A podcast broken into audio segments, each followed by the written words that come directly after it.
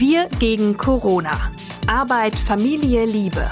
Ein Mutmach-Podcast der Berliner Morgenpost. Hallo und herzlich willkommen. Hier ist sind wieder wir, der Mutmach-Podcast der Berliner Morgenpost. Mein Name ist Suse Schumacher. Ich bin Psychologin, Coachin, Muttergefährtin und Mensch. Und mir gegenüber sitzt der charmante Hajo Schumacher, einen wunderschönen Wochenendsbeginn, der für viele von uns vielleicht ein klein wenig, ja, beschwerter ist als die anderen, weil wir hier in Berlin zum Beispiel eine Riesendemo haben, zu der 500.000 Menschen angemeldet Angeblich. sind. Das ist die übliche Großmäuligkeit der Rechten. Auf jeden Fall wird das Pandemieende mit einer großen Party gefeiert. Ich muss sagen, es befremdet mich ein wenig, weil weltweit, wenn man so um sich rumliest, hat man den Eindruck, dass die Pandemie gerade mal wieder richtig, richtig Fahrt aufnimmt. Es ist von der zweiten Welle die Rede. Überall sind Spitzen zu sehen nach einer Zeit der Beruhigung. Das finde ich ein genauso absurd wie all das andere, was diese Aluhüte veranstalten. Wie geht's dir damit? Ja, komplett genauso. Ich hoffe und bete wirklich dafür, dass es nicht so viele Leute werden. Dieses, wir machen jetzt hier mal Schluss mit Corona, das ist so, ist so absurd, als ob ich jetzt zu dir sagen würde, ich ähm, brauche jetzt keine Luft mehr oder sowas, ja. Also und genau darum soll es in diesem gewohnten äh, Wochenend-Special gehen um das Thema Freiheit. Und zwar, wie geht das eigentlich? Also Freiheit tun und lassen, was man will, dann kann ich natürlich auch zu einer Pandemie-Ende-Party gehen. Aber wo endet meine Freiheit? Wie viel Freiheit darf man eigentlich haben? Und was hat das mit der Freiheit der anderen zu tun? Du hast dir das Thema ausgesucht, Cherie. Warum? Ja, ich habe mir das Thema ausgesucht tatsächlich aus dem Grund heraus, dass ich befürchte, dass jetzt die Zahlen wieder steigen und ich mich frage, wie gehen wir mit zum zweiten Lockdown um, wenn der kommen sollte, ja? Also wir sind ja auf der einen Seite schon dran gewöhnt. Das heißt, wir haben diese Normen, neue Normen verinnerlicht etwas und was sagt das dann aber und was macht das mit den Menschen, wenn ich plötzlich wieder zu Hause bleiben muss oder nur noch äh, begrenzt mich draußen aufhalten darf, meine Freunde nicht mehr so sehen darf, ich sie im Moment sehe. Das hat mich halt beschäftigt. Und dann bin ich unter anderem eben auf diesen Freiheitsbegriff gekommen und ähm, auch auf den Unterschied zwischen innerer und äußerer Freiheit. Und darüber wollte ich heute mit dir reden und auch, was man vielleicht selber machen kann, um sich sich diese innere Freiheit zu erhalten, auch wenn die äußere vielleicht eingeschränkt wird. Ja, das Spannende daran ist ja, dass wir beim ersten Lockdown im Frühjahr alle ziemlich angstbesetzt waren. Ja. Wir hatten insbesondere so die Bilder aus Bergamo, aus Norditalien im Kopf und diese, diese Sargreihen, die dann gar nicht mehr abtransportiert wurden. Jetzt gibt es zwar immer noch diese Bilder, aber wir haben uns so ein bisschen dran gewöhnt. Das ist so wie mit dem Krieg in Syrien. An mhm. den haben wir uns schrecklicherweise auch irgendwann gewöhnt. Und jetzt tritt das Ganze ja so in seine, ich sag mal, in seine fast komödiantisch surreale Phase, weil Jetzt wird die Krise, die Pandemie im Wesentlichen von Donald Trump in den USA verhackstückt. Und immer wenn was in den USA mit dem Hauptdarsteller Trump stattfindet, habe ich jedenfalls so ein ganz merkwürdiges Gefühl von nicht mehr real. Ja. Also das ist für mich fast eine Netflix-Serie, weil es ist so bizarr. Es ist bizarrer als viele Netflix-Serien. Die sind dichter an der Realität dran. Und ich kriege das in, in meiner Wahrnehmung überhaupt nicht mehr als Realität hin, was ja, da passiert. Ich auch nicht. Hm. Bergamo ist für mich Realität. Portland ist, so brutal das klingt, aber für mich irgendwie was, das kann doch alles nicht wahr sein. Nee, dass man also Soldaten, Bundessoldaten losschickt auf die eigenen Leute und dann auch noch diese ätherische, geradezu biblische Figur von dieser nackten Frau, die da vor den schwer bewaffneten Sondereinsatzkommandos Yoga macht. Mhm. Einfach so als so eine, ja, so fast wie diese, wie dieser Mensch auf dem Tiananmenplatz, der da alleine vor dem Panzer steht. Ne? Wir erinnern uns, das sind so ikonische Bilder und auch gerade weil sie so ikonisch sind, hat man auch den Eindruck, ey, die sind doch absichtlich, die sind doch gebaut, das kann doch alles irgendwie gar nicht wahr sein. Nee, das kann nicht wahr sein. Also Freiheit. Und gleichzeitig haben wir ja in Amerika ist das ja das Land der unbegrenzten Möglichkeiten der Freiheit, aber ich finde, es zeigt sich jetzt genau andersrum, ne? Weil es ist keine Freiheit, es gab da wahrscheinlich auch nie welche, weil es sterben überdurchschnittlich viele Schwarze nach wie vor, mhm. die äh, in Berufen sind, äh, wo Social Distancing nicht möglich ist, die medizinisch unterversorgt sind. Und das ist jedenfalls das nicht das, was ich unter Freiheit verstehe. Und jetzt frage ich dich mal, ähm, wie was denkst du oder was sagst du? Nicht du denkst, sondern was sagst du? Was ist Freiheit für dich ganz persönlich? Und wie wird sie denn, sie steht ja nicht direkt im Grundgesetz, aber wie wird sie denn in unserer Verfassung naja, sie definiert? Ist, sie ist natürlich, steht sie an vielen, vielen Stellen im Grunde. Ja, aber nicht als also Wort wir jetzt. Wir haben eine ne? Versammlungsfreiheit, wir haben eine Presse- und Informationsfreiheit, wir haben die Freiheit der Persönlichkeitsentwicklung. Und wie das gerade in unserem Grundgesetz so wahnsinnig schlau immer organisiert ist, es gibt nicht diese absolute Freiheit. Mhm. Ich nenne das mal jetzt so die FDP-Freiheit. Als die FDP noch eine ernstzunehmende Partei war, als sie ihren Wirtschaftsflügel, ihren Diplomatenflügel und ihren Juristenflügel hatten, also diese ja. drei Beine, da war der Freiheitsbegriff, ich sag mal so zu Augsteins Zeiten, noch relativ ähm, intellektuell gefasst irgendwann dann kam dieses Freiheit im Sinne von, ich kann mir kaufen, was ich will. Mhm. Und wer ganz viel Geld hat, der kann sich größtmögliche Freiheit kaufen. Deswegen zum Beispiel in den USA und auch in Teilen der FDP wird sowas wie Steuern zahlen mhm. als so eine Art Raub durch den Staat wahrgenommen. Ne? Nein, es ist ein Beitrag fürs große Ganze, für die Gemeinschaft, für zum Beispiel unterprivilegierte Menschen, die äh, in Pandemiezeiten an die Front müssen, die in Krankenhäusern arbeiten, die vielleicht gar nicht die Möglichkeiten haben, ihre Freiheiten zu nutzen, weil Freiheit braucht halt immer auch eine Sicherheit. Ja. Und zwar eine finanzielle Sicherheit, also ich kann mir das leisten, aber auch eine, ich sag mal, systemische Sicherheit. Ich stehe nicht völlig ungeschützt irgendwo rum. Und das ist das, was ich so ganz fürchterlich finde, auch in dieser ganzen ganzen Urlaubsdebatte. Wieso ist doch mein Leben, ich kann doch machen, was ich will. Und wenn ich, es ist mein gutes Recht. Mhm. Gutes Recht ist immer so eine ganz komische Art von Inanspruchnahme von, das steht mir zu. Genau. Und dann kommt diese Dienstleistungsfreiheit da rein, so von wegen, ich habe dafür bezahlt und dafür muss ich jetzt auch alles Mögliche mhm. kriegen. Oder ich will jetzt tanzen gehen, ne? Ich denke an Techno-Rave. Das kann man auch machen. Ja, in aber. Im Moment, wo du die Freiheit der anderen respektierst genau. und die zwei Meter Abstand einhältst. Genau. Jeder kann tanzen, so viel er will. Diese Freiheit gibt es, wenn gleichgesinnt bedeutet, nicht gleichbesinnt Rums, Bums, Party, sondern gleichgesinnt, hey, du bist okay, ich bin okay, ich schütze dich, du schützt mich nicht. Das heißt, die individuelle Freiheit sollte nicht die Sicherheit der anderen. Ähm nee, das ist ja der, der alte Spruch, der die Freiheit auf so eine ganz herrlich paradoxe Art und Weise klärt. Meine Freiheit endet da, wo deine beginnt. Das heißt, hier an diesem Tisch, wo wir Luftlinien guten Meter vielleicht mit unseren Mikrofonen entfernt sind, ja. kann ich meine Freiheit jetzt nicht bis an deine Nasenspitze ausdehnen, mit meiner Hand jetzt zum Beispiel, weil du dann ja. das Gefühl hast, du bist bedroht und umgekehrt genauso. Das heißt, deine Freiheit endet ungefähr in der Mitte des Tisches und meine mhm. auch. Und dazwischen ist so eine Verhandlungszone. Mhm.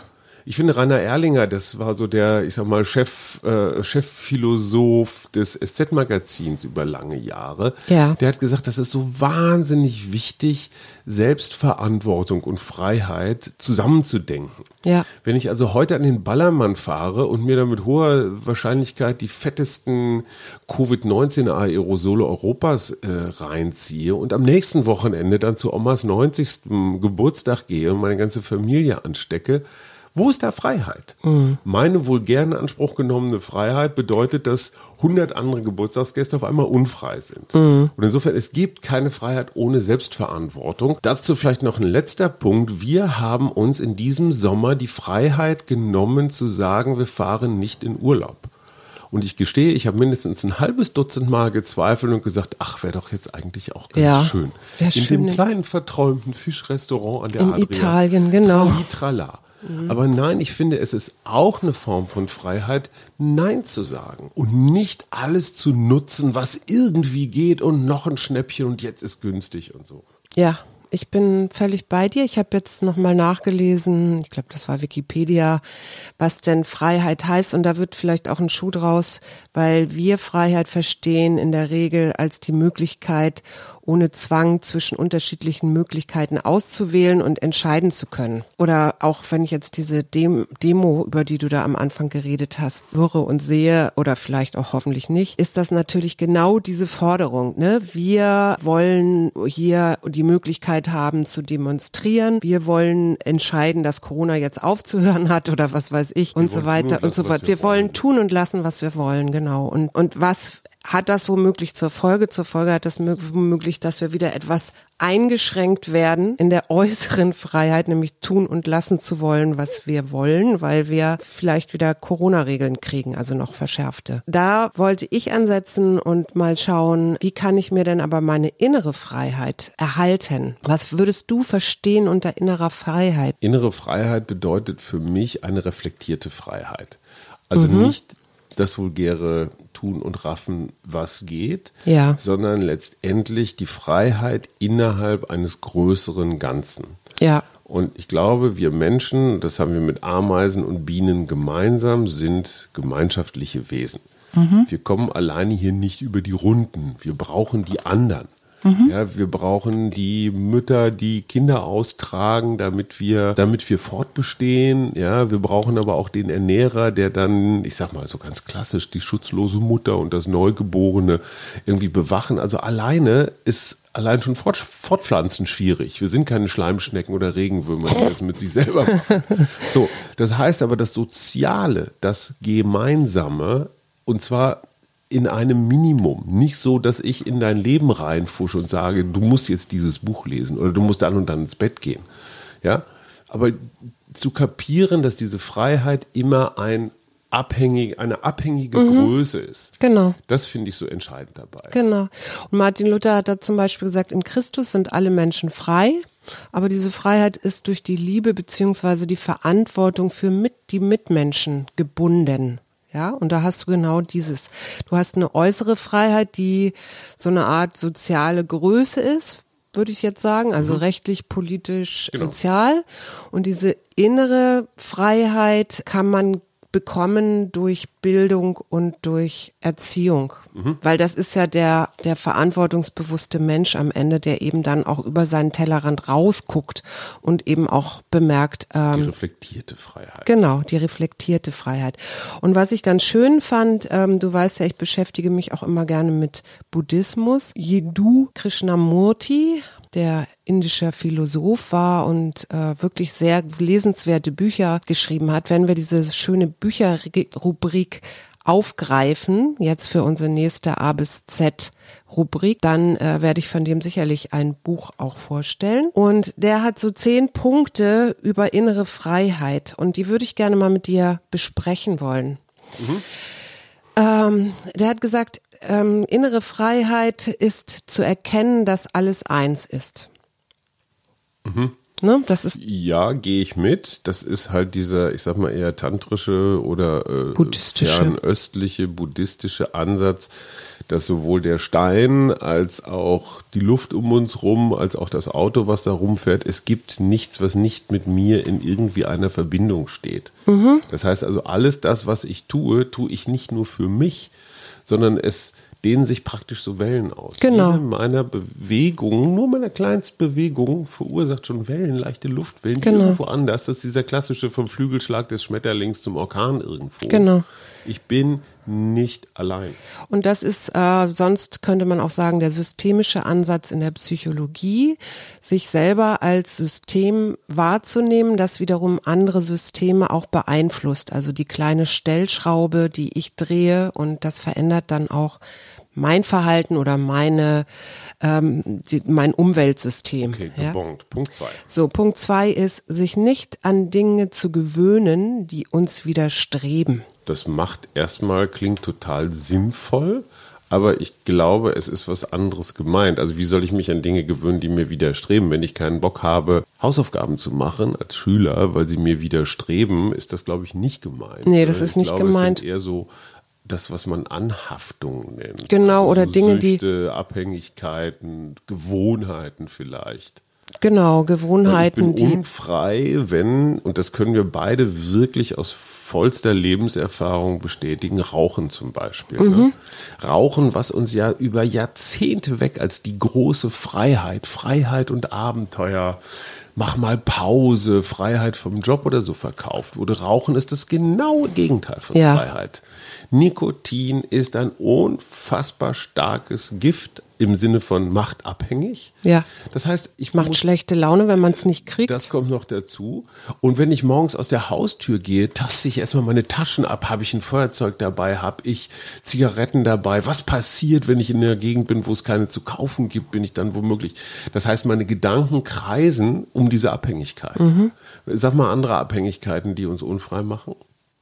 Du, das kann auch äh, online, also Internet sein, ich ja. Finde, das Smartphone ist ein dieses, unglaublicher Unfreimacher. Genau, dieses permanente draufgucken, ob ja, man irgendwas verpasst oder so und dann eigentlich verpasst man sich selber. Ja, oder ne? Instagram. Also ich bin ja unfrei, wenn ich pausenlos meine eigene gute Laune, mein Wohlbefinden so von anderen abhänge. Es geht hier aber auch um Dinge, die, also sich nicht an Dinge zu gewöhnen, so von wegen, ich kann sie ja sowieso nicht ändern, vielleicht, ähm, was weiß ich, ähm, irgendeine Verhaltensweise, es muss ja nicht immer Sucht sein oder so ähm, und dann eigentlich so stumpf zu werden, sondern es geht dabei, ich glaube, bei diesem zweiten Ansatz ähm, geht es darum, wach zu bleiben und, und immer wieder auch zu fragen, ist das jetzt richtig, möchte ich das jetzt, geht es jetzt in die richtige Richtung und also wach, bewusst zu sein. Punkt drei. Menschen immer wieder neu zu begegnen und das finde ich vor allen Dingen auch im Sinne von Beziehungen ganz wichtig. Also ich sag gleich was dazu, aber was denkst du, was das heißt? Naja, also das hat ja ein bisschen was auch mit Gewöhnen zu tun. Genau. Und ich neige zum Beispiel dazu, ich bin ja nicht nachtragend, so kann man das nicht sagen, aber ich neige zum Beispiel zu so einer wegwerfenden Handbewegung, so ein mhm. die schon wieder. Mhm. Oder die mit ihren Launen, die mit ihren Macken, die mit ihren Eigenheiten. Und da ja. gebe ich dir praktisch keine Chance, anders zu sein. Klammer auf, bist du wahrscheinlich auch gar nicht, Klammer. also das äh, bestreite ich jetzt ganz aber energisch, weißt, weißt, aber ich, ich weiß, meine, was du meinst und du hast, glaube ich, auch recht. Von sich selbst und anderen. Das mhm. kenne ich aber von mir selber auch. Ich kenne so viele Menschen, die sagen, das kann ich nicht, da habe ich eine Allergie, da habe ich eine Knieverletzung. Also dieses Selbsteinschränken. Ja, genau. Von, ich kann ganz viele Sachen, kann ich genau, nicht. Das heißt, nicht. ich habe verschiedene Bilder von mir oder vom anderen äh, im Kopf. Ich habe mal irgendwann in der Vergangenheit das und das erlebt Erlebnis mit dem und dem oder mit dir gehabt. Ähm, und das baue ich jetzt immer wieder auf dich rauf. Also schmeiße ich immer mhm. wieder auf dich rauf. Das heißt, es gibt überhaupt keine Veränderung und ich bewerte dementsprechend natürlich auch alles, was du machst und packe es immer in dieses Bild, das ich von dir habe. Ähm, das heißt, ich führe eigentlich keine Beziehung mehr mit dir, sondern ich bin, lebe in der Vergangenheit. Ähm, ich mache mich da gar nicht von frei oder so. Ich finde, das ist ein ganz toller Punkt, aber er ist wirklich nicht so einfach zu leben, weil du dich ja immer wieder in Frage, selber auch in Frage stellen musst. Beziehungsweise dem anderen, dem anderen eben neu begegnen. Also morgen äh, lerne ich dich neu kennen oder so? Ich, schon, ich dich schon heute. Ah, prima. prima. Äh, das nächste ist, Problemen voll, sich voll und ganz zuzuwenden. Mhm. Und da, da geht es eben wirklich um die Gegenwart. Also in der Gegenwart zu bleiben und wenn etwas ist, dem das offen anzusprechen und es nicht zu verschieben, um es in diesem Moment zu lösen, damit es nicht Energie kostet in der Zukunft. Mhm. Ja, das bedeutet unabhängig zu werden. Das heißt, wenn ich Probleme, Zwistigkeiten oder sowas mit mir rumschleppe, bin ich unfrei. Weil ja, weil ich dann eine Anhaftung letztendlich, weil, weil es wieder anhaftet. irgendwie bestimmen. Determinieren, weil ja. mir irgendwas unangenehm ist, weil ich mich schäme, Beispiel. weil ich ein schlechtes Gewissen habe. Sag mal ein Beispiel. Beispiel, du hast mit deinem Chef einen Streit. Also mit dir. Ähm. Ja, meinetwegen auch mit mir. Ich dachte, ja, ich, jetzt ist es so ein bisschen schwierig weil für mein Beispiel, aber okay. okay. Mit, mit einem mit einem, du hast mit irgendwem Stress, ja. arbeitsbezogenen Stress und anstelle den jetzt gleich zu klären, fährst du nach Hause mit so einem Groll und dann wird der hier, wird der Groll hier ausgelassen. Darf ich dazu mal ein Beispiel erzählen, was mir jetzt gerade nach über 20 Jahren einfällt. Ja, was, klar. was ein, ein perfektes Beispiel dafür ja. ist. Es gab damals zu meiner Zeit beim Spiegel, direkt gegenüber vom alten Spiegelhaus an der Brandstwiete, eine Kneipe. Mhm. Diese Kneipe servierte Jefer. Biertrinker wissen, Jefer ist was Ordentliches. Und da trafen sich an den der Spiegel kam damals, als es noch kein Spiegel Online gab, praktisch einmal in der Woche raus. Und so Donnerstag, Freitag waren die Hauptkampftage, so Montag bis Mittwoch war eher ruhig. Ja. Und es trafen sich in dieser Kneipe jeden Montag, jeden Dienstag und jeden Mittwoch und manchmal auch noch jeden Donnerstag. Wann haben die gearbeitet? Ressortleiter, also wirklich hochbezahlte, auch zum Teil hochkluge, sehr gebildete Menschen um sich dort bei zwei, drei Bieren, so Stützbiere, um mhm. über den Tag zu kommen, sich über den jeweiligen Chefredakteur auszukotzen. Mhm. Was das für ein Idiot ist und wen der wieder bevorzugt hat und warum der keine Ahnung hat und warum er den falschen Titel macht und, und, und. Mhm. Jahrzehntelang haben sich erwachsene Männer genau vor diesem Punkt 5 gedrückt, nämlich das Problem, was sie mit dem Chef haben, anzusprechen und zu mhm. sagen, hey, ich habe eine andere Meinung. Warum? Weil sie Schiss hatten. Ja. Weil es ein total militärisches System war und wer aufbegehrte, wurde den Kopf kürzer gemacht. Ja. Sag ich jetzt mal so ganz platt. Ich glaube gar nicht, dass es wirklich so gewesen wäre. Manchmal haben sich diese Chefredakteure, glaube ich, mehr Diskussion gewünscht, mhm. weil sie mit ihren Entscheidungen immer so einsam waren, so Napoleon alleine auf dem weiten Feld. Hast du das heißt aber, dieser Punkt, den du da ansprichst, den gibt's ganz konkret und den gibt's ganz, ganz viel. Ja. Menschen, die sich über Vorgesetzte auskotzen. Hast du einen Tipp, wie man da sinnvoller mit umgeht, also wie man jetzt mal eine andere Meinung hat als der Chef. Man muss das ja jetzt nicht gleich äh, auskotzen nennen oder so, aber wie man dann so einem Chef vielleicht auch begegnen könnte stattdessen? Ich glaube, weg von dieser Zuspitzung, von der Konfliktisierung ja. und hin zu einer Versachlichung. Ich empfehle an, diesen, an dieser Stelle immer das Harvard-Konzept. Ja. Das Harvard-Konzept ist eine Verhandlungstechnik, die mal, ich glaube, in den 80er Jahren entwickelt wurde, tatsächlich an der Universität in Harvard. Und das Wichtigste, der wichtigste Punkt ist, trenne Fakten und Daten von persönlichen Befindlichkeiten. Mhm. Das heißt, ich finde dich als Chef schon deswegen doof, weil du mein Chef bist, mhm. weil du mehr zu sagen hast, weil du mehr Macht hast. Mhm. Und weil ich der Untergebene bin und ich fühle mich verzwergt, deswegen muss ich dich erstmal hassen. Das ist so typisch deutsch. Ja. So. Und deswegen ist natürlich alles, was du machst, total scheiße. Das heißt aber, hier vermische ich Fakten und Persönliches, mhm. weil ich dich doof finde, persönliche Ebene, ja. zweifle ich deine Entscheidungen an, sachliche Ebene. Und hier geht es darum, wenn du solche Strukturen hast, völlig egal, ob das in der Familie, im Unternehmen, im Verein, in der Partei ist, dass du Wege findest, um diese Diskussionskultur, die es ja gar nicht gibt, überhaupt erstmal in Gang zu bringen. Ja. Das heißt, es gibt diesen Klassiker des anonymen Briefkastens. Wenn einer was zu meckern hat, kann er da was reinschreiben. Es gibt Townhall-Meetings, wo man alles auf den Tisch bringen kann. Ähm, es gibt äh, die, die, Möglichkeiten von Ombudsleuten, an die man sich wenden kann. Und ich glaube, das ist der entscheidende Punkt, den Mitarbeitern erstmal klar zu machen, hey, ich kann als Chef nicht besser sein als ihr, meine Leute. Und mhm. wenn ihr in einem inneren Widerstand zu mir oder zu dem Unternehmen steht, dann wird das ja alles nichts. Mhm. Das heißt also vom, ja, vom Ich zum Wir, von einer Ego-Kultur zu einer Wir-Kultur. Was wir ja das jetzt hier unter Corona auch, auch der, schon hatten. Dass der Chef das vormacht und mhm. äh, selber wertschätzend kritisiert. Ja. Das heißt, Susanne, das ist wirklich ganz toll, dass du das, das heißt, mit den Krishnamurti zehn Punkten rausgesucht hast, weil damit können wir unseren Podcast richtig gut strukturieren. Ich merke allerdings an, es hat eine gewisse Berechenbarkeit, weil wir jetzt noch sechs Punkte haben. Fünf. Ich würde noch ergänzen, Ich-Botschaften schaden nie und vielleicht auch nochmal eine Idee für was Neues, also was Neues reinbringen und mhm, nicht nur absolut. in dem Kritisieren mhm. bleiben. Der fünfte Punkt, den Krishnamurti macht, sagt, er sagt, innere Freiheit bedeutet unabhängig zu werden und zwar von äußerem, ja, also dieser Anhaftung in der Vergangenheit zu sein, in der Zukunft zu sein, sondern wirklich im Hier und Jetzt zu sein. Das bedeutet für ihn unter anderem unabhängig zu werden. Mhm. Kannst du das auch teilen?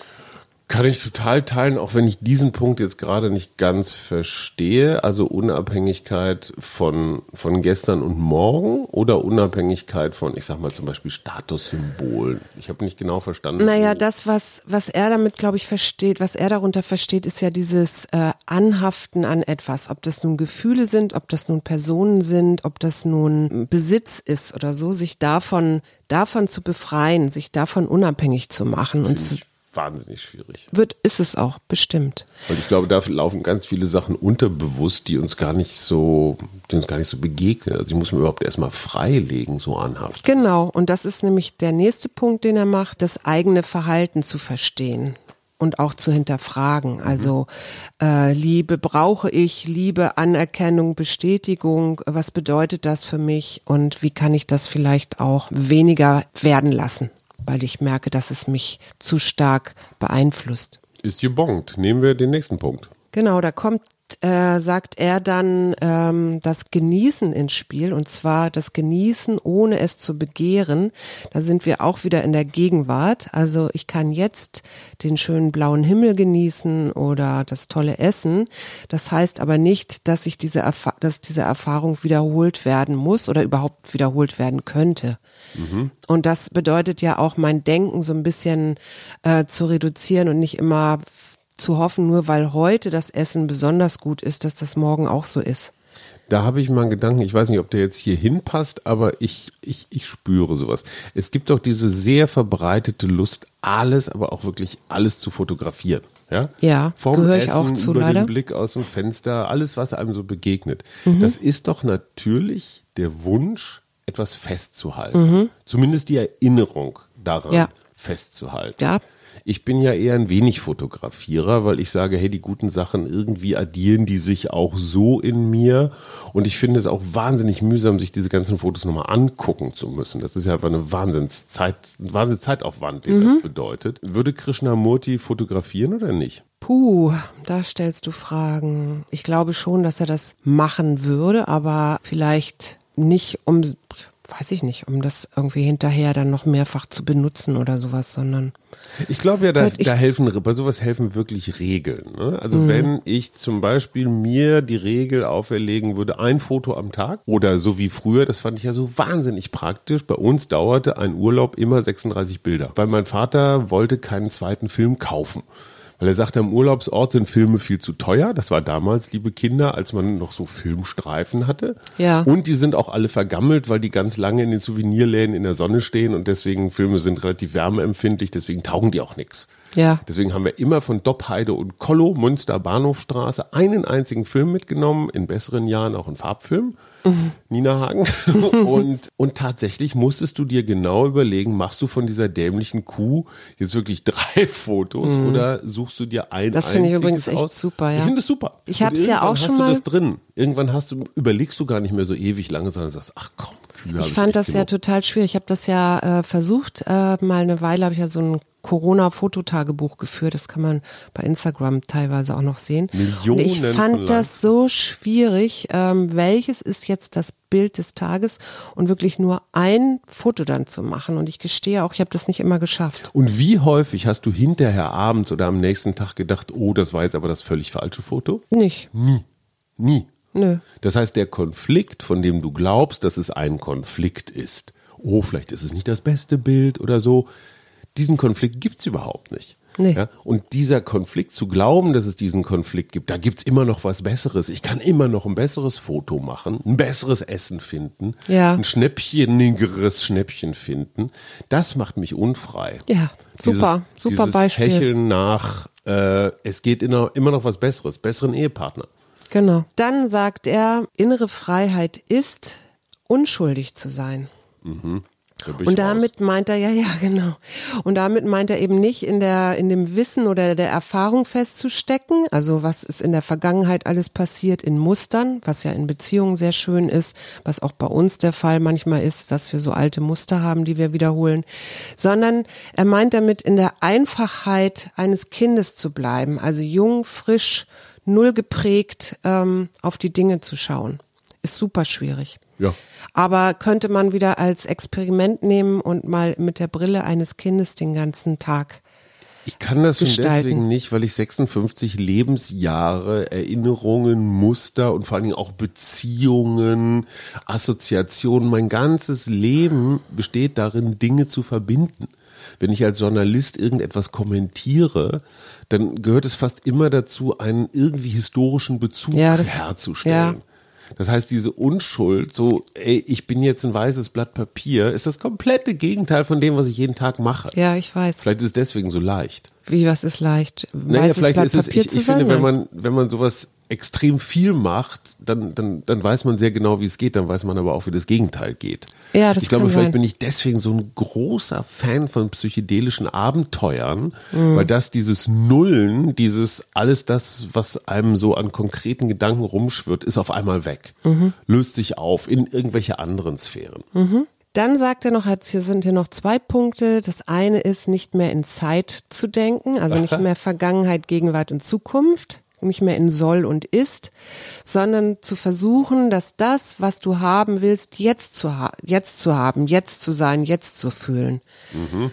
Ähm, auch nicht ganz einfach, aber ich finde das auch wieder sehr spannend, das mal zu versuchen. Also da kann ich eine kleine Lebensregel für mich wieder draus ableiten oder sehe ich eine Parallele. Ich mhm. versuche so wenig wie möglich in Konjunktiven mhm. zu sprechen. Also würde, hätte, könnte, sollte. Mhm. Das ist nicht im Alltag nicht ganz hundertprozentig möglich, aber es ist erstmal genauso wie ich versuche, nicht in Verneinungen zu sprechen, ja. was ich hier gerade getan habe. Ja. Nicht in Verneinungen wäre positiv formuliert. Ich versuche in Bejahungen, in oder in Affirmationen ja. oder wie auch immer man das sagen will, zu sprechen. Also so Worte wie nicht, kein, nein, niemals oder so versuche ich einfach rauszulassen. Mhm. Das Gegenteil allerdings auch. So immer oder so. Das ist mhm. immer falsch. Immer mhm. ist immer falsch. Eine schöne Paradoxie. Und das gleiche gilt für Konjunktive, weil Konjunktive immer so ein theoretisch, ach, da hätte es aber noch und wenn man und so mhm. hilft. Ist das gemeint? Das äh, gehört da sicherlich mit zu, würde ich sagen. Und ich möchte auch gerne noch den letzten Punkt eben machen. Ah. Ich dachte, und zwar, gewesen. nein, der letzte Punkt, den er macht, der sagt, Stopp, sagt, raten. Was könnte der letzte Punkt sein, den Krishnamurti über Freiheit sagt? Innere Freiheit. Innere Freiheit sagt. Irgendwas in Beziehung mit anderen? Er hat noch gar nichts mit anderen gesagt. Er hat immer ja, noch was über einen selbst ist gesagt. Ist schon super. Sach, geht verrat, in die Richtung. Spann uns nicht länger. mit den Augen der Liebe zu sehen. Mm. Ne? Okay. Ja. Also das pure Wahrnehmen, ohne Worte, ohne Denken, eher ins mhm ja, in die ist Weite kommen. Mhm, ist total irre, weil das ist wieder so ein Punkt, weil der schon wieder so eine kleine Lebensphilosophie aus, aus meinem Baukasten drin ist. Mir hat mal ein schlauer, älterer, weißer Mann gesagt, wenn du an einer kritischen Frage bist, soll ich das tun oder soll ich das tun? Soll ich das? Äh? Frage dich, wie hätte die Liebe entschieden? Mhm. Und du bist immer richtig. Mhm. Also soll ich das nagelneue Auto kaufen oder nicht? Mhm. Was hätte die Liebe gemacht? Die Liebe hätte gesagt, vielleicht aus Liebe zur Umwelt lässt man lässt das man einfach das sein, und kauft ja. gebrauchtes oder fährt nur Fahrrad. Oder fährt gar nicht mehr. Oder irgendwie sowas. Ja. Jetzt mhm. ist kein, kein wahnsinnig esoterisches Beispiel, aber ist das gemeint? Ja, Genau das ist gemeint. Das, was die innere Freiheit ja auch bedeutet und was Reinhard May schon gesungen hat, ne? Also über den Wolken muss die Freiheit ja grenzenlos sein. Meint, meint diese Weite, diese innere Weite. Und ich habe mal eine ganze Weile auch viel davon geredet in unserem Podcast. Du weißt das noch? Mhm. Und ich wollte jetzt etwas einbauen, was alle die uns zuhören, gerne auch benutzen können, ähm, nämlich so eine kleine Möglichkeit der Weite-Meditation in dem Buddhismus sagt man ja, es gibt nicht vier Elemente, sondern fünf. Kannst du dir vorstellen, welches das fünfte Element ist? Moment, wir reden jetzt von Feuer, Wasser, Luft und was ist das vierte? Erde. Erde. Und, mhm. das fünfte? und das fünfte? Liebe? Nein. Ähm, Raum? Ja. Im Sinne von Universum? Nicht vom im Weite. Sinne von Universum, sondern ehrlich tatsächlich von Raum. Und äh, diesen Raum kannst du finden und äh, da kann man auch meditieren, ist auch ganz gar nicht weiter schwierig, indem du in den Himmel guckst. Hm. Das kann ich gut. Raum hat ja auch was mit Geist zu tun. Also wenn du dir vorstellst, da ziehen so Wolken und so ist es ja mit unserem Gedanken auch. Ne? Die ziehen, die kommen, die gehen und nur wenn wir sie festhalten, dann macht das was mit uns. Genauso wie mit Gefühlen oder so. Die kommen und gehen. Nur wenn wir sie festhalten, dann sind wir mittendrin in so einer Spirale von ähm, im Gefühl bleiben und im Gefühl sein. Und darum geht's ja nicht, sondern es geht um in die Weite zu kommen. Und ähm, die eine Möglichkeit ist, wie gesagt, sich einfach auf eine Bank zu setzen oder vors Fenster zu setzen und in den Himmel zu gucken und mit diesem Raum, der dabei entsteht, während ich in den Himmel gucke, zu gehen und zu fließen. Und die Alternative ist, sich das vorzustellen. Mhm. Und was man machen kann vorweg, auch um das nochmal besser zu fühlen, ist, sich so in so eine extreme Körperanspannung zu bringen. Also sprich, äh, alle Muskeln anzuspannen, inklusive dem Mund, das Gesicht, alles. Mhm. Und dann, also am besten legt man sich dazu auf den, genau, aufs Bett. Und dann, schwierig. genau, aber wenn du das dann machst, dann nach einer, nach einer eine Weile halten und dann loslassen. Ja. Und das machst du so dreimal hintereinander, dann mhm. hast du auch so ein Gefühl von Raum, ja, weil du dich plötzlich wieder, weil du plötzlich expandierst wieder, wenn du, wenn du das so das ist echt, Das ist echt lustig, weil ich, ich bin ja so eine Krampfperson. Ich habe totalen Schiss aufgrund chronischen Magnesiummangels, dass irgendwo bei mir ein Krampf losgeht. Aber es ist wirklich schwierig, wenn man so von den Zehen über die Beine, über die Arschbacken bis hin zum Gesicht versuchst, als anzuschauen, ist echt ja. nicht leicht. Nee, genau. Und wenn du das nicht machen möchtest, weil dir das too much ist oder weil du irgendwelche körperlichen Schmerzen hast oder das nicht kannst, dann geht das auch mit Luft anhalten. Also die Luft ähm, ausatmen. Pepe. Und dann bis Pepe? Asterix in Spanien. Ich halte jetzt so lange die Luft so. an, bis ich meinen Willen kriege. Die hatten so einen kleinen spanischen Jungen stimmt. irgendwie aufgesammelt, Asterix und Obelix. Stimmt, und irgendwann stimmt, fängt. Obelix auch an mhm. äh, und stellt sich da so hin und bläst sich wie so ein Ballon auf und kriegt so ein riesig, so ein blau-lila ja, Kopf, Kopf, und platzt ja. gleich. Und Asterix sagt, nein, Obelix, alles gut, was willst du? genau, und das kannst du eben auch machen, indem du die Luft ausatmest und dann diesen luftleeren Raum anhältst. Und zwar ruhig so zehn Sekunden oder noch länger. Und dann, bis dieser Punkt erreicht ist, dann hältst du noch länger, noch länger, noch länger, bis dieser Punkt erreicht, wo es, wo es wirklich nicht mehr geht. Und dann hast du auch beim Einatmen der Luft dann diese, dieses Gefühl von Expansion. Und darum geht's ja, um in die Weite zu kommen. Ja, der Himmel ist eine Möglichkeit, diese Körperspannung oder das Atmen eine andere. Sag mal, ich versuche ja deine Freiheitstipps äh, jetzt gleich praktisch umzusetzen. Einer funktioniert überhaupt nicht. Welcher denn? Weil, oder eine Situation funktioniert überhaupt nicht. Wir sind hier in Sendung 99. Ja. Alle, die mathematisch einigermaßen begabt sind, wissen, was folgt. Und es gibt diese klassische Jubiläumsritualisierung. Das heißt, wenn einer 100 Jahre alt wird oder 100 Folgen Podcast macht oder keine Ahnung, 100 Kilometer am Stück läuft, ist ja was ganz Besonderes. Und ich wehre mich so ein bisschen dagegen, weil ich habe oh, jetzt muss ich wieder Eigenreklamen machen. In meinem Buch Restlaufzeit, wo es um das Altern geht, habe ich dafür plädiert, bestimmte Zahlen, insbesondere auch so Alterszahlen, zu entmystifizieren.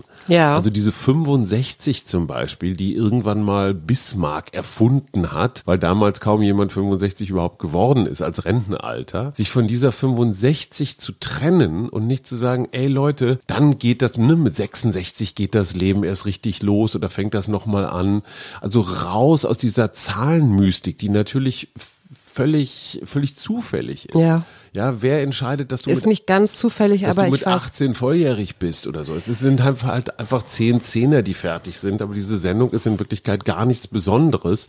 Andererseits allein schon aus Marketinggründen müssen wir was müssen wir was machen. Wie gehen wir mit dieser 100 um? Also sie macht mich tatsächlich unfrei, weil ich seit mhm. Wochen schon merke, ey, da müssen wir jetzt aber was ganz ganz ganz tolles machen. Wir müssen machen. uns ein Smoking anziehen. Wir brauchen unbedingt mhm. ein Symphonieorchester. Gerne Max Rabe.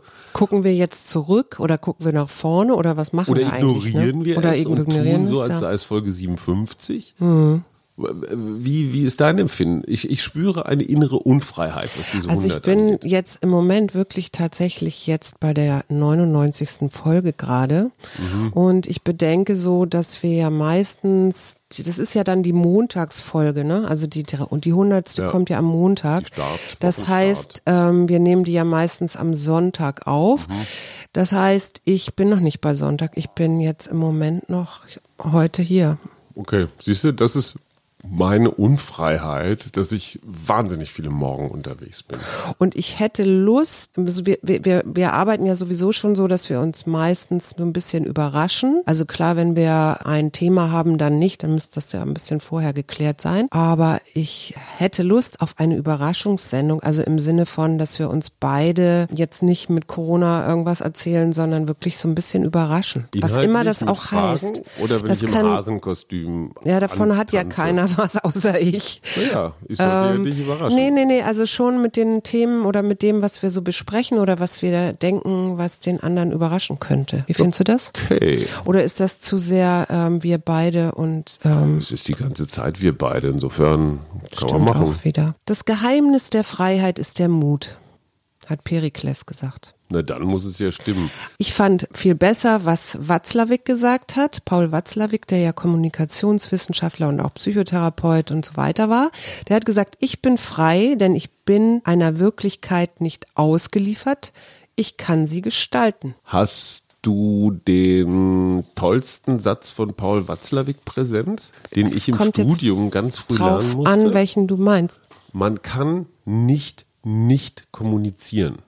Mhm. Das heißt, selbst wenn du mit einer Decke über dem Kopf in der Ecke sitzt, kommunizierst du auch. Ja. Ja, du zeigst den anderen, dass du jetzt gerade nicht so wahnsinnig gesprächig bist oder genau. sowas. Ja. Man kann nicht nicht kommunizieren. Ich habe mir äh, erlaubt für mein neues Buch diesen Satz ein bisschen abzuwandeln, nämlich man kann nicht nicht digital sein. Es geht mhm. ja um mhm. Digitalisierung. Ja. ja, natürlich kannst du im Wald wohnen ohne Smartphone, ohne alles das funktioniert, aber wenn du ein irgendwie einigermaßen soziales, familiäres, sonst wie zur Schule gehendes, arbeitendes Wesen bist, kannst du nicht nicht digital sein. Mhm. Und das ist übrigens auch eine Unfreiheit, die äh, wir hatten ja in der vergangenen Woche die vier großen CEOs der äh, GAGFA, also Google, Amazon, Apple und äh, nee, Microsoft nicht, Google, Amazon, Apple und Facebook natürlich. Ja. Zuckerberg hat eine merkwürdige Frisur, oder? Also ich weiß nicht, was der Friseur von Beruf macht, aber das ist eine andere Frage.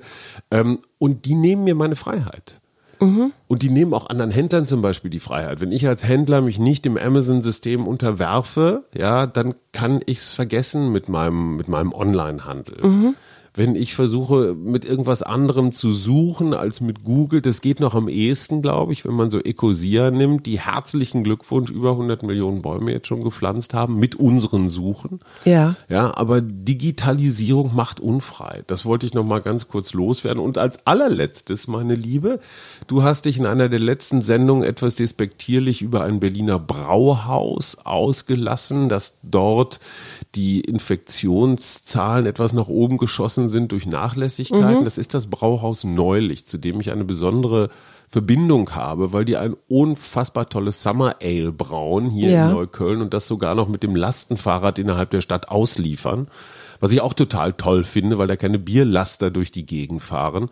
Und die haben Folgendes auf ihrer Website gepostet, nämlich am Eingang und an allen Tischen gab es seit unserer Eröffnung im Juni einen Hinweis, dass sich unsere Gäste mit Hilfe eines QR-Codes oder eines Weblinks registrieren müssen. Ah, Digitalisierung. Das heißt, genau, Digitalisierung. Das heißt aber, die jungen Menschen, überwiegend jungen Menschen, die da hinkommen, die haben ein Smartphone. Die können so einen QR-Code einlesen. Ja, ich weiß, wie das funktioniert. So, ich hab, bin ja wichtig, auch schon in solchen ganz Läden wichtig, gewesen. Ganz viele Menschen haben dies einfach nicht gemacht. Hm. So, natürlich ist es eine Einschränkung von Freiheit, wenn ich meine Bewegungsdaten abgebe. Das bedeutet aber jetzt, dass die armen Schweine vom Brauhaus neulich wie die Verrückten Mails und WhatsApps und weiß der Geier was rumschicken müssen, um die Infektionsketten nachzuvollziehen. Hm. Das heißt also einmal QR-Code gibt auch den Brauhausleuten die Freiheit, eben nicht tagelang sich dann noch mit Gesundheitsbehörden und so weiter rumschlagen zu müssen. Mhm. Das heißt, indem ich manchmal eben mich ganz bewusst in die Unfreiheit begebe und sage, ja, ich registriere mich, wie sich das gehört, ja. schaffe ich für alle anderen größtmögliche Freiheit. Vielleicht ich, auch von, von Corona-Ansteckungen. Und ich sage dir dazu Folgendes. Ich hatte genau so etwas, also so eine Registrierung mit unserem Sohn, als wir im äh, Kiel waren und da beim Burgerladen waren. Da konntest du dich mhm. nämlich, auf der einen Seite gab es keine Speisekarte mehr, das konntest du nur online, online mhm. gucken im Laden, was mhm. ich ein bisschen komisch fand. Zum anderen gab es diesen, diese Registrierung und dann sind, ist die, sind die aber trotzdem noch gekommen und haben auch noch mal ein Papier hingelegt. Okay, das ist jetzt sehr. So, ja, aber vielleicht äh, braucht man beides, weil es Menschen auch, glaube ich, gibt, die, äh, also mein iPhone hat das, hat da wunderbar funktioniert, aber es gibt ja auch ältere Handys, die das nicht können. Aber also eine Person pro Gruppe ja. würde ja schon reichen. Ja, ja, so ist es ja auch. So, das heißt aber, du hast vielleicht kein QR-Code-taugliches Handy, dann mache ich das oder unser Kind macht das und damit ist zumindest unsere Dreiergruppe irgendwie registriert. Davon reden wir nicht. Wir reden von der Nachlässigkeit von Leuten, die einfach keinen Bock haben, mhm. weil sie zu bequem sind, weil sie vielleicht auch, naja, klar, Datenschutzbedenken haben, die man ja auch durchaus haben kann, mhm. um dann aber eine aktive Entscheidung zu treffen, ein klein bisschen meiner persönlichen Unfreiheit, meiner, ist schön, wenn man sich auf die Brust topft und gleichzeitig meiner sagt. Ja. Ein kleines bisschen meiner Unfreiheit bedeutet ein sehr großes Maß an Freiheit für andere. Ja. Freiheit von Krankheiten, Freiheit von blödsinnigen Recherchen und, und, und. Ja, ja. Ich bin voll bei dir. So, jetzt, was, was Und jetzt heute, heute habe ich keine Karte gezogen, aber ich habe mal geguckt, was in diesem Buch steht über Freiheit, so ah, als letztes vor, Wort. Wir haben die Karte Freiheit gezogen.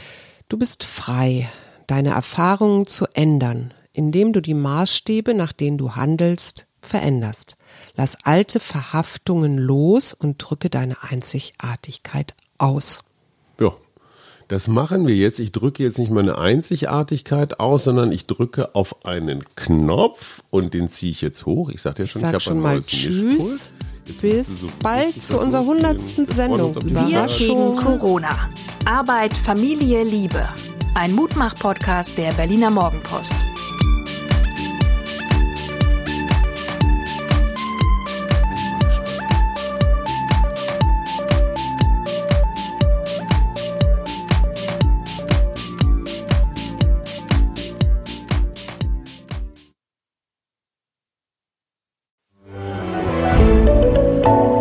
Podcast von Funke.